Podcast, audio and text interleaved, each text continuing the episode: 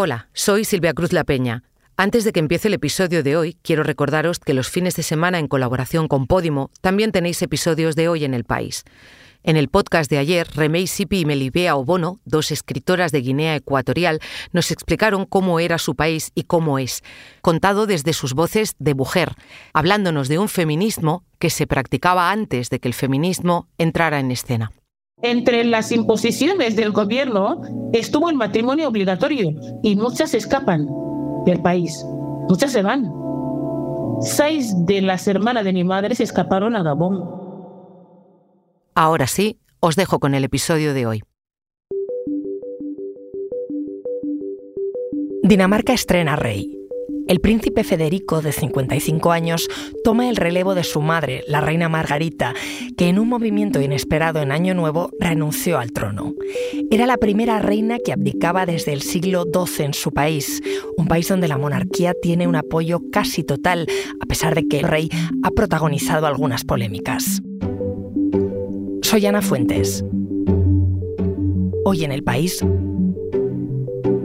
Federico X de príncipe turbo a rey de Dinamarca.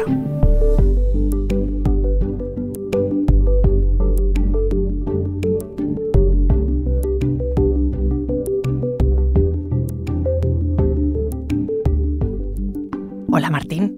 Hola. Martín Bianchi es coordinador de estilo de vida en el País Semanal y además escribe en la sección de Gente del País. Jeg har besluttet, at det er nu, der er det rigtige tidspunkt. Den 14. januar 2024. Estamos escuchando el discurso de la reina Margarita de Dinamarca, el discurso tradicional de Nochevieja, pero este año fue especial, abdicó. ¿Te lo esperabas?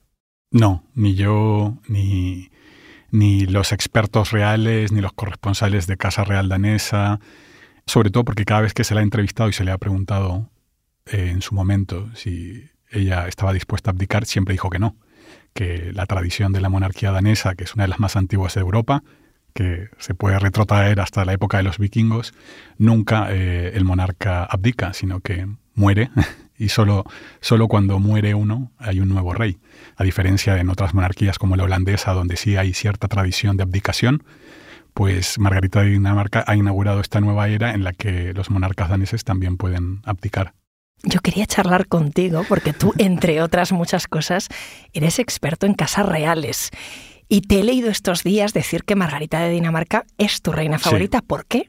Bueno, Margarita de Dinamarca no es esas reinas que uno se imagina como podía ser la reina Isabel de Inglaterra, esas reinas lejanas al pueblo, ¿no? O que no se conoce prácticamente muy pocas cosas de su vida privada. Todo lo contrario, eh, como suelen ser las monarquías escandinavas, que están muy a favor de la transparencia y demás, pues Margarita Dinamarca ha sido una monarca octogenaria, pero muy abierta al público.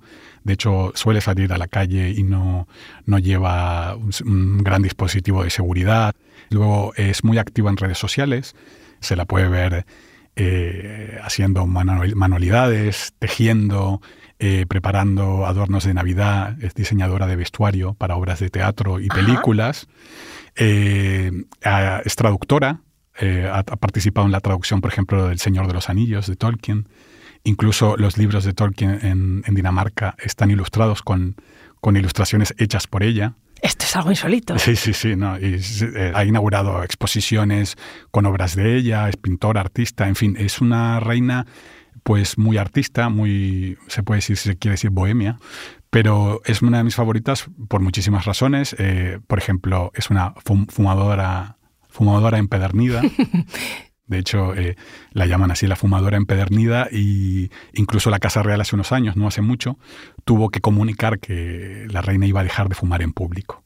Claro. Los tiempos cambian, no encaja ¿no? con la figura de, un monarca, ¿no? un jefe de Estado que esté fumando en público. ¿no? Pero nos ha regalado maravillosas estampas, imágenes de ella fumando incluso con, con tiara y vestida de gala.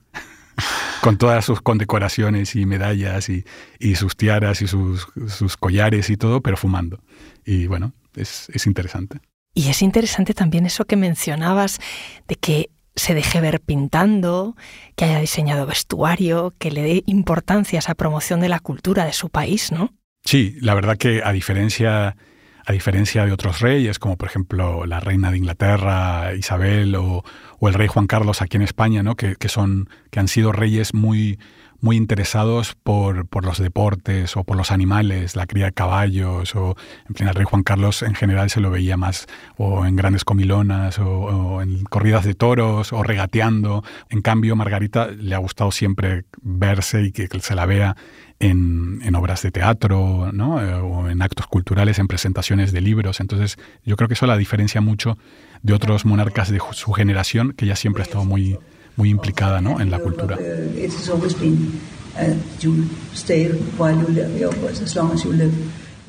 Estamos escuchando una de esas entrevistas que antes citabas eh, a la reina Margarita que venía a decir que en Dinamarca uno no abdica, se queda en la corona mientras vive. Dice, eso es lo que hicieron mi padre y mis predecesores y es la forma en la que yo lo veo también. Esta entrevista, eh, Martín, es de 2016.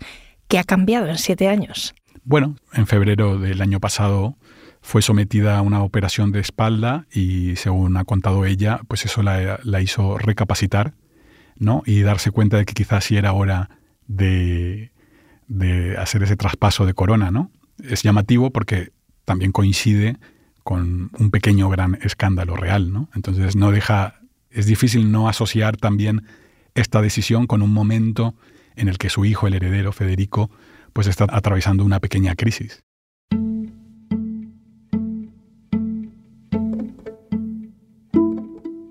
Y ahora es cuando me cuentas cuál es la versión oficial y cuál es la real. Pues la, versión oficial es esa. La versión oficial es que Margarita ha decidido, se ha dado cuenta de que ya no tiene fuerzas o ya, ya no es su tiempo de reinar y que es el momento de, darle a la siguiente generación. ¿no? También es verdad que ella goza de muy buena salud y quizá puede tener 5 o 10 años más de reinado y eso significaría que Federico podría llegar a reinar con 60 años. Quiero decir, sería como un, como un príncipe Carlos, ¿no? Que llega a rey muy viejo. Y probablemente la versión oficial es un poco esa, como que no quiere que tampoco su hijo sea un rey viejo, sino que hoy tiene 50 años, pues puede ser un rey joven. La versión oficial, pues en parte es que hay que recordar que a Federico de Dinamarca se lo fotografió aquí en Madrid junto a Genoveva Casanova, exmujer de Cayetano Martínez Dirujo, que era el hijo favorito de la duquesa de Alba, un aristócrata muy conocido, que fue jinete olímpico, en fin, un miembro de una de las familias nobiliarias más importantes de España.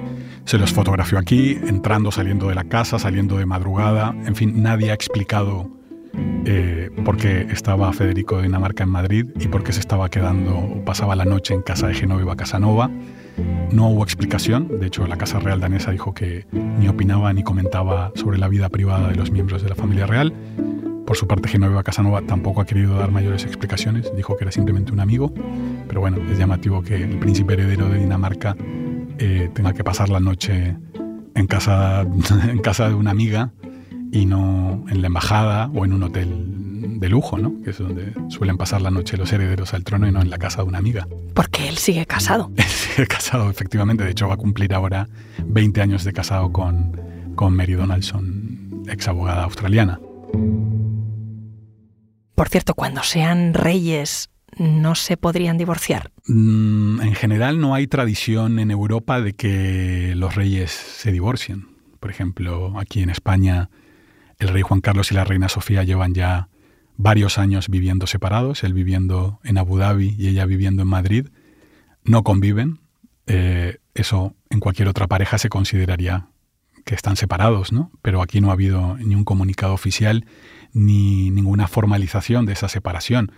Y hay infinidad de ejemplos de, de reyes europeos que, aunque hacían sus vidas por separado, no se divorciaban. No existe el divorcio todavía no ha llegado el divorcio a, las testas coronadas. Sí a otros miembros de familias reales, como ha ocurrido aquí con las infantas, hay que recordar también el príncipe Carlos y Lady Di en su momento, pero no reyes. Ahora me sigues contando eh, los entresijos de la familia real danesa, pero antes, no te vayas, voy a hablar con nuestro compañero Carlos Torralba sobre qué país deja la reina Margarita al nuevo rey, a Federico. Enseguida volvemos.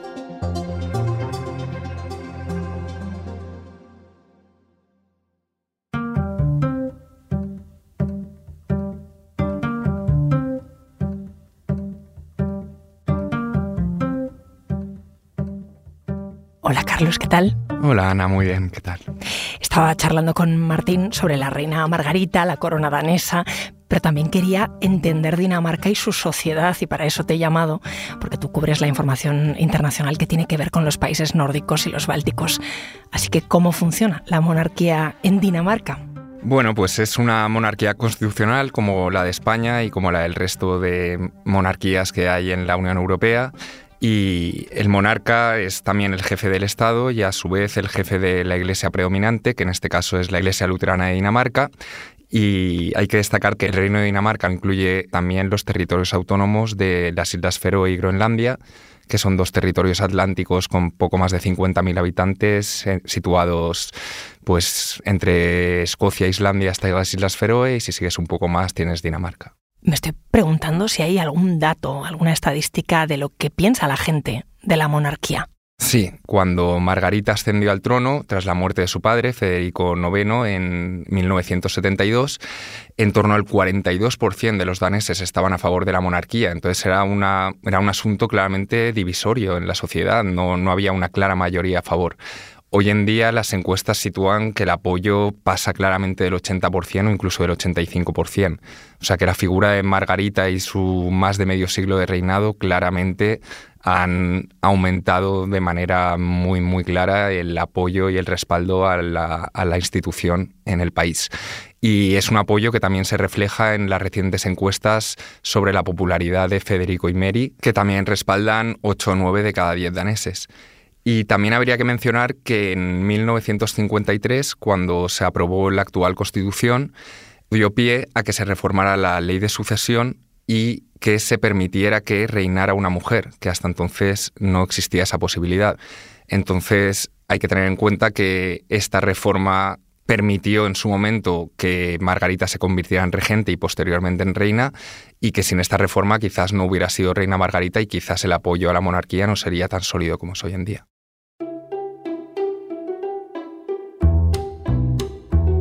Para mí, la monarquía es parte de mi cultura, historia y también tradiciones. La Casa Real siempre ha tenido su gran interés. Durante la ocupación por los alemanes en la Segunda Guerra Mundial, el rey Cristian X montaba a caballo por las calles de Copenhague para aliviar a la gente. Lo rey significa todo para nuestro país. Tengo 76 años y creo que durante casi toda mi vida he reconocido a nuestra reina Margarita como un faro cultural que brilla y da orgullo a Dinamarca y los daneses. De joven no tenía mucho interés en la monarquía, pero con el tiempo he visto que la reina Margarita ha sabido desempeñar el cargo como reina en la mejor manera, representando buenos valores como tolerancia, antirracismo y un amplio humanismo. Estoy convencida de que los nuevos reyes sabrán cómo adaptar la monarquía a la modernidad y nunca he pensado en que Dinamarca tendría que ser una república. La monarquía constituye nuestra historia. Fíjate lo que contaban estas cuatro mujeres danesas, Katrine, Norma, Grete y Lotte tienen entre 100 y 34 años. Entre ellas eh, había muchísimo consenso sobre la importancia de la monarquía, o sea que no hay fisuras. La verdad es que las fisuras son muy pocas.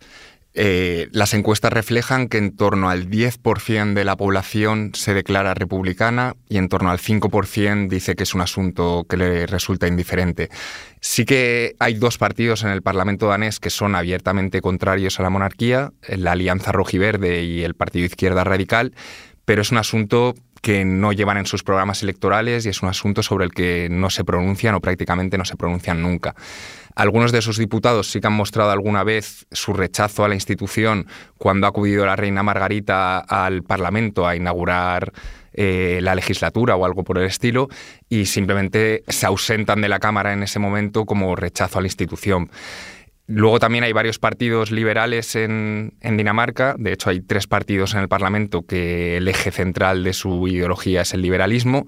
Y uno de ellos, llamado la izquierda radical, que aunque se llame la izquierda radical literalmente, es un partido centrista, sí que en 2008 sometió a votación interna si el partido debía posicionarse como republicano y aún así salió que no, que deberían mantener el apoyo a la monarquía. Al margen de la política sí que hay alguna asociación pequeña como República Ahora, que antiguamente se llamaba el Movimiento Republicano Constitucional, y la última vez que se pronunció la sociedad danesa sobre algo relativo a la monarquía fue en 2009, que se hizo un referéndum para acabar con la preferencia del varón sobre la mujer en el orden sucesorio. Eh, se aprobó con un 85% de votos a favor y una participación creo que de en torno al 60%. ¿Y todo esto mm, a qué crees que se debe? Aparte de la razón eh, que dabas antes del cambio de la Constitución en los años 50 que permitió a la reina Margarita llegar a tomar la corona, ¿hay alguna razón más? Bueno, es un país pequeño para estándares europeos y que se siente muy orgulloso de su historia, bastante tradicional. Se pueden ver muchas banderas danesas en cualquier festividad nacional o, la sociedad se vuelca mucho, por ejemplo, con las selecciones de fútbol cada vez que hay un torneo importante.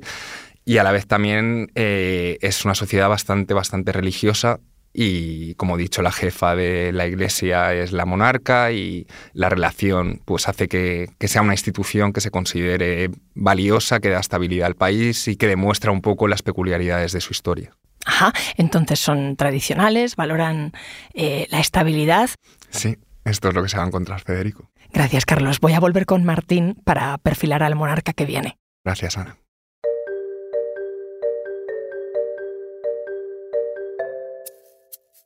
Martín, vuelvo contigo. Ya has escuchado a Carlos. ¿Cómo recibe una sociedad tan tradicional eh, como la danesa al nuevo rey, a Federico?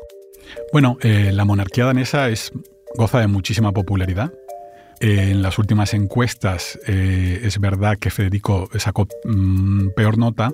En parte se cree que por, este escándalo con Genoveva Casanova, pero tampoco se sabe mucho porque la prensa la prensa seria danesa, si se quiere decir, los periódicos más importantes, eh, las televisiones públicas, en fin, los medios del establishment, no han cubierto, no han informado sobre lo que ocurrió eh, sobre estas fotografías de Federico de Dinamarca y Genoveva aquí en Madrid.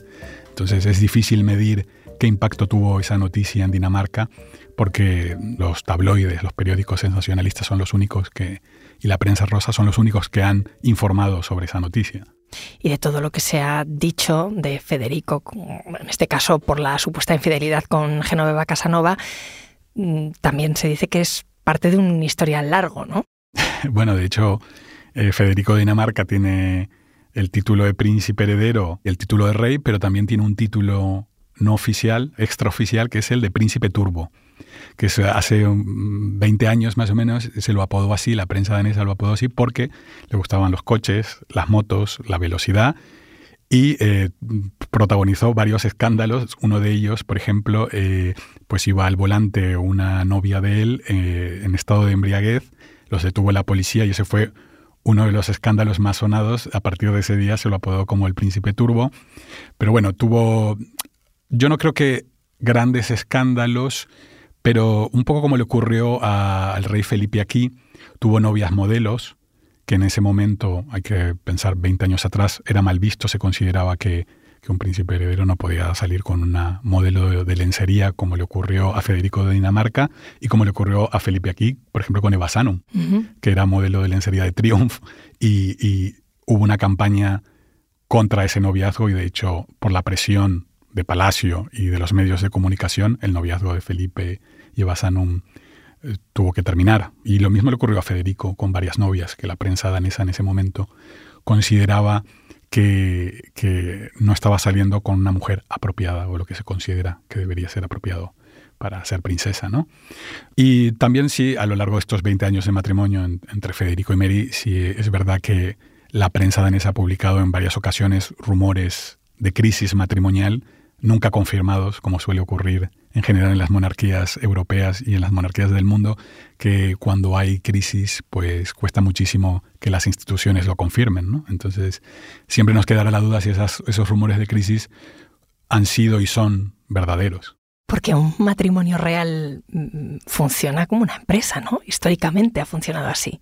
Totalmente. Los, los, matrimonios, los matrimonios reales y las monarquías en parte tienen un funcionamiento de empresas. De hecho, hay que recordar, por ejemplo, a los Windsor, a la Casa Real Británica, se la llama the firm, la firma.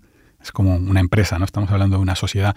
Y los matrimonios reales hay que tener en cuenta que una monarquía es una institución familiar, es decir, eh, no se puede separar a la familia de la institución. Eh, es, un, es hereditaria, es decir, depende muchísimo de con quién se case un heredero y si tenga hijos o hijas, eh, en qué condiciones nazcan esos hijos. En fin, hay muchísimos aspectos de la vida personal de ellos que determina el futuro de esa institución. Martín, gracias. Gracias a ti.